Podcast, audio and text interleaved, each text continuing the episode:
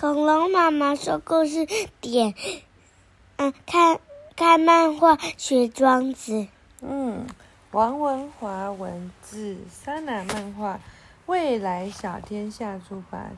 今天我们要讲的是第二十五则生活智慧里面的“积水不厚，无力覆舟”。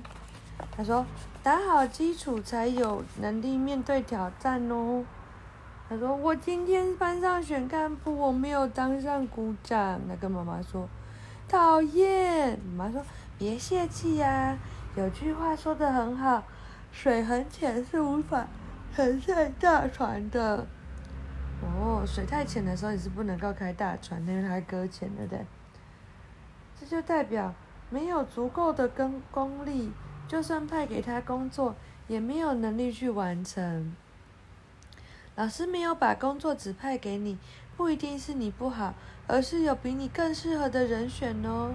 所以我们必须多多累积自己的实力，才能够成为一个值得重用的人。话说回来，你想要当什么股长啊？妈妈觉得你很高兴，妈妈觉得很高兴，因为你这么努力的想要当干部。她说。当然是风纪股长啊，因为午休时间不用睡觉，还可以管那些讨厌的同学，嘿嘿嘿。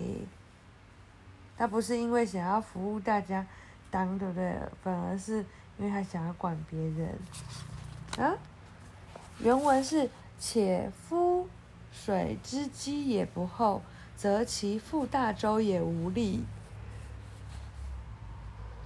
注释翻译是。如果水积得不够深厚，就没有力量承载大船。比喻基础不深厚，无法成大事。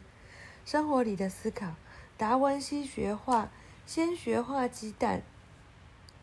第一天觉得新奇，第二天还愿意，第三天、第四天，到了第几天之后，他觉得烦了腻了，问老师哪一天才可以开始学画？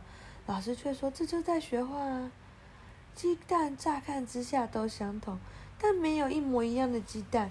就算鸡蛋的外形相同，但画画时的心情、光线和角度又怎么会一样呢？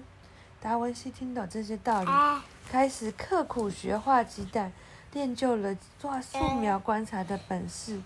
后来他画出了《蒙娜丽莎》等名画。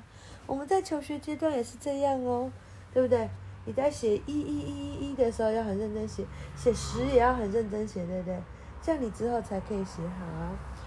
所以呢，刻苦学，耐烦学，等你领会了本领，有了眼界和气量，往后不管别人出什么难题给你，你都不怕挑战，够资格去笑傲江湖了。